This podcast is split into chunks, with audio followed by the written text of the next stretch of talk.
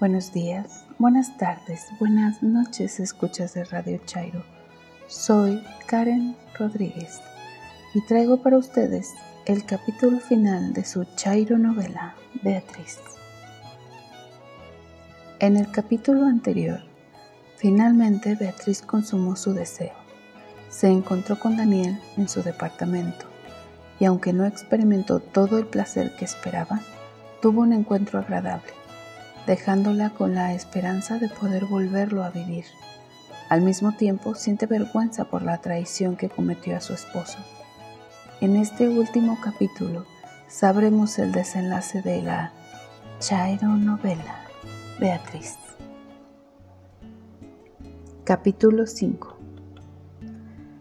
El viernes por la mañana, Beatriz se preparó como todos los días para ir al trabajo. Javier se levantó antes que ella y se dio un baño. Cuando la encontró en la cocina preparando el desayuno, le comentó, Debo presentarme hoy en la oficina. Necesito preparar las capacitaciones de algunos compañeros nuevos, incluyendo mi reemplazo. Beatriz se notó altamente sorprendida y asustada. ¿Qué pasó? ¿Por qué te van a reemplazar? ¿Te corrieron? Me ascendieron dijo Javier sin mostrar mucha emoción. ¡Wow! ¡Qué gran noticia! ¿Por qué no me dijiste? Corrió a abrazarlo. Él no se mostraba entusiasmado. Me lo comunicaron ayer. Después de la junta de esta semana en que todo se puso muy difícil, en realidad no fue una junta. Me estaban examinando. Estuvieron todos los socios, mi jefa y el inversionista americano. Yo no sabía que me estaban poniendo a prueba, la verdad, no sé si aceptar el puesto, yo no sé si estoy listo. Si pasaste esa prueba y has trabajado tanto todo este tiempo, te lo mereces, mi amor. Mereces ser reconocido. El puesto requiere una gran responsabilidad. No sé si deseo en este momento aumentar el estrés en el que ya vivimos. No me siento capaz de lograrlo. Yo creo que eres capaz de muchas cosas. Eres el hombre más inteligente que conozco y sé que puedes con este reto así como pudiste sacar adelante todo el trabajo en estos dos años. Yo creo en ti, mi amor. Ella lo abrazó fuertemente y lo besó. Javier le correspondió. Algunas veces no sabemos cómo ni cuándo será la despedida. No sabemos si dijimos las palabras precisas, si hicimos la acción correcta. A veces las despedidas suenan a nos vemos al rato, mientras se da uno la vuelta y cierra la puerta de la casa. Javier y Beatriz se mecieron abrazados en la cocina por un par de minutos. Se despidieron. Ella fue al trabajo en su auto. Él tomó un taxi a su oficina. Ya en el auto envió un mensaje a Daniel. Notó que su aplicación de mensajería mostraba su última conexión a la misma hora que el último mensaje que habían intercambiado el día anterior, antes de verse en su departamento. Escribió, Buenos días, me dejaste soñando en ti. El mensaje salió de su teléfono, pero no llegó a Daniel. Se fue a su trabajo confundida. Durante la mañana, Beatriz se dio un momento para contarle a su amiga cómo le había ido en su cita con Daniel. Describió a grandes rasgos el departamento y solo comentó que se sintió bien estando con él. Marta sonrió y le aconsejó. Javier y tú tuvieron una relación muy bonita. Creo que sería mejor si ya no estás a gusto con él que termines. No quiero que se hagan daño, los quiero mucho y es preferible un rompimiento en buena onda que un amargo divorcio. Aunque no le digas que estás con alguien más, bueno, eso creo. Algo se rompió dentro de Beatriz al escuchar la palabra divorcio. Notó en Marta tristeza en sus ojos y sintió que estaba decepcionando a su amiga, al mismo tiempo que se decepcionaba a sí misma. Yo no buscaba esto, Marta. No quiero lastimar a Javier. No quiero que me odie. Lo amo, pero ya no eres feliz con él. Entonces busca tu felicidad. En el estacionamiento del hospital notó dos mensajes en su celular. Abrió el primero. Era Daniel, que le había contestado. Beba, ando apurado, pero no quiero dejar de mandarte tus besos. Estás bien rica y también estoy pensando en ti. El segundo mensaje era de Javier. ¿Pasas por mí a tu salida y vamos a comer? respondió el mensaje. Estoy saliendo. Llego por ti en 20 minutos. Al llegar cerca de la oficina de Javier, le envió mensaje avisando que se encontraba ahí. Él salió del edificio, se le notaba alegre. Entró al auto y le dio un beso. Le sugirió que fueran al mismo restaurante donde habían celebrado su aniversario. Javier no dejaba de hablar durante el camino, contando la experiencia enriquecedora que había vivido. Sus compañeros de trabajo, que ahora serían sus subordinados, le habían preparado una fiesta de ascenso. Se mostraban muy contentos y entusiasmados con el cambio. Beatriz volvió a notar el brillo en los ojos de su marido, a quien vio consumirse durante la pandemia y los meses que le siguieron a la nueva normalidad. Había perdido mucho peso, había encanecido, se llenó de ojeras y la sonrisa que la enamoró la primera vez que lo conoció había desaparecido. Hoy notaba en él algo de brillo que solía mostrar en el pasado. Llegaron al restaurante. Javier se apresuró a pedir una mesa y caminó detrás de su esposa cuando se las asignaron. Beatriz se sentía muy feliz por su marido, pero al mismo tiempo se sentía muerta. La culpa la carcomía y le hacía sentir un amargo sabor de boca. Ella se mantenía silente mientras él no dejaba de hablar de su experiencia en la semana que había denominado la más exhaustiva de su vida. Terminaron de comer y Javier le propuso que pidieran un café. Ella le sugirió que fueran a otro lugar a tomarlo. Él aceptó. Pagó la cuenta y se marcharon del lugar. Beatriz no deseaba que ese espacio, que siempre había sido escenario de dicha y felicidad, hoy se convirtiera en el recuerdo más doloroso de su vida.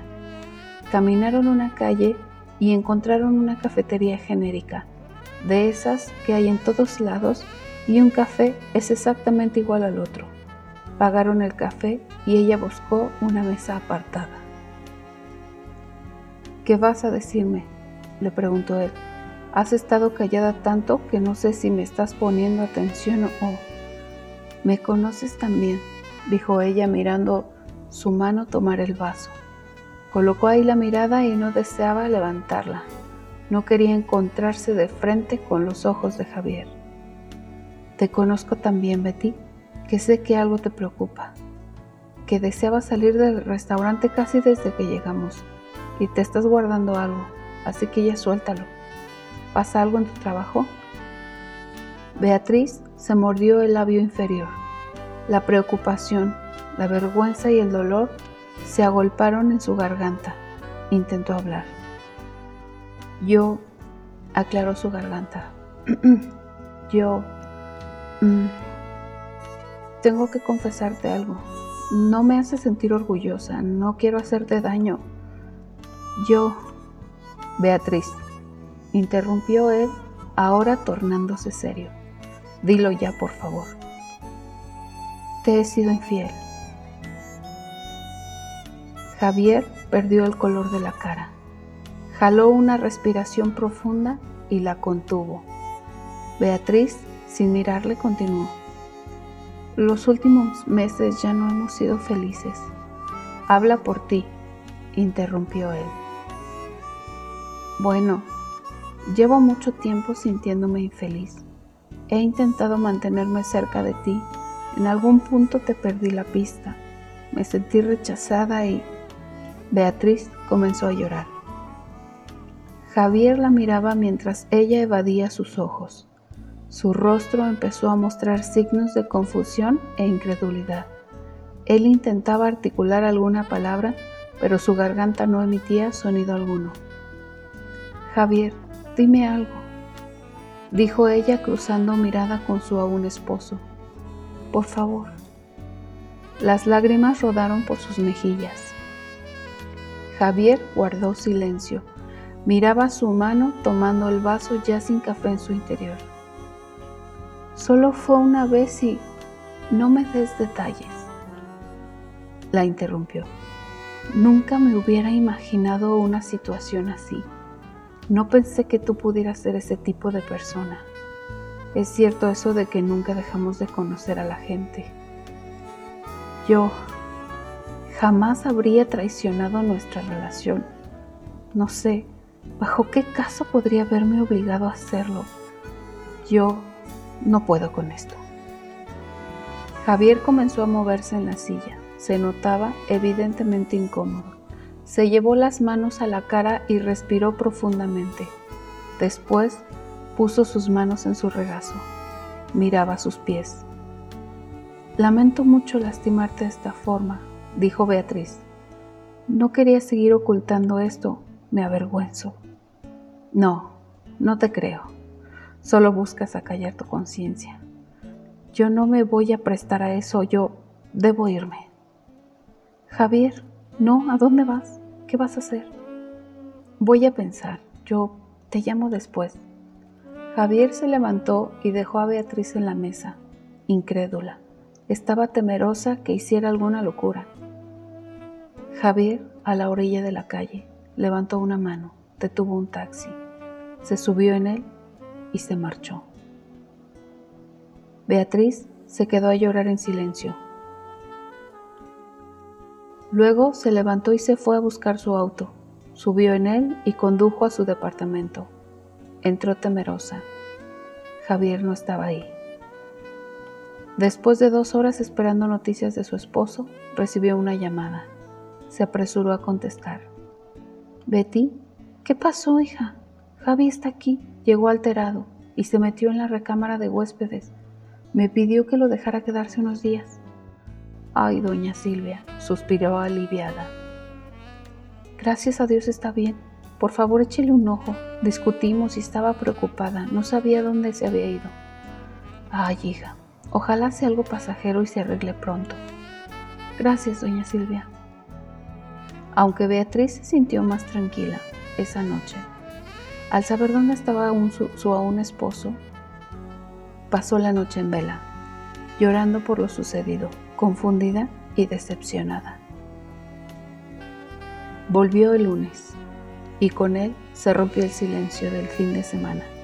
Javier no se comunicó ni contestó los mensajes y Daniel había vuelto a desaparecer.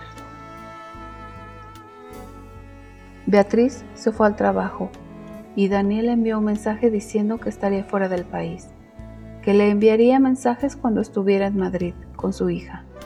Mientras, Javier había regresado al departamento, desinstaló su equipo de cómputo, hizo maletas y se fue. Cuando Beatriz regresó, notó la ausencia. Lloró un largo rato, el primero de muchos que le sucederían las próximas semanas, cada vez que volvía a su departamento.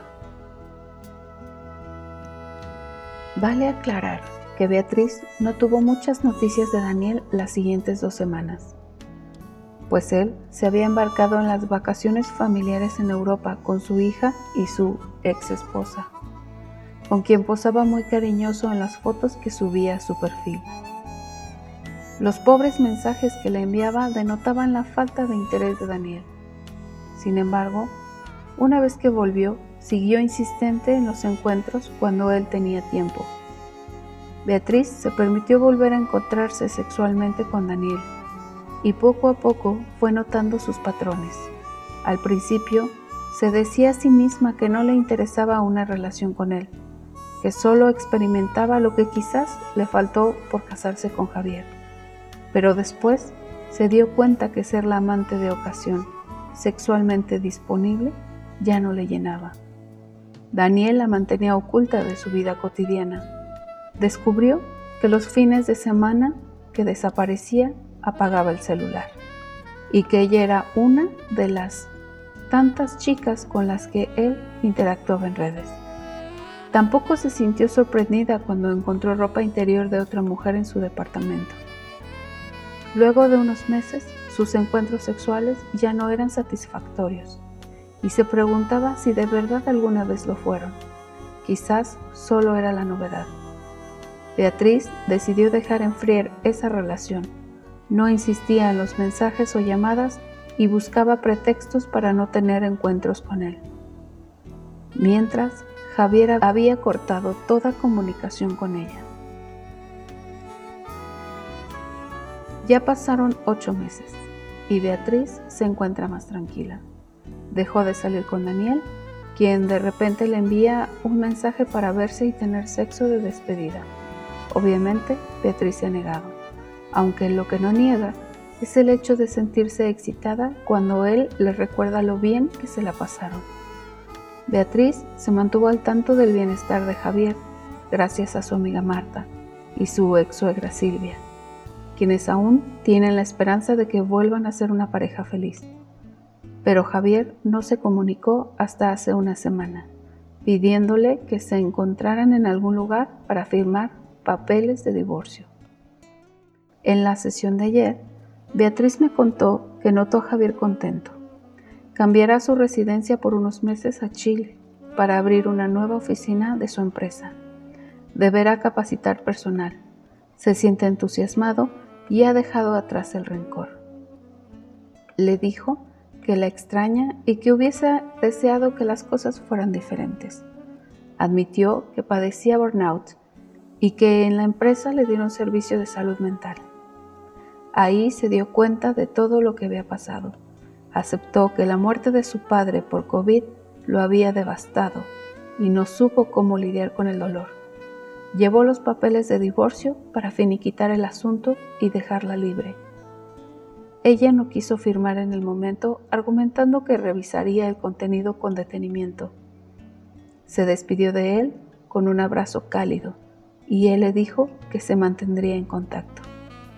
Beatriz decidió que esperaría a que volviera Javier para entregarle los documentos. Ya es momento de que Beatriz construya un nuevo proyecto de vida, pero eso será tema de la próxima sesión.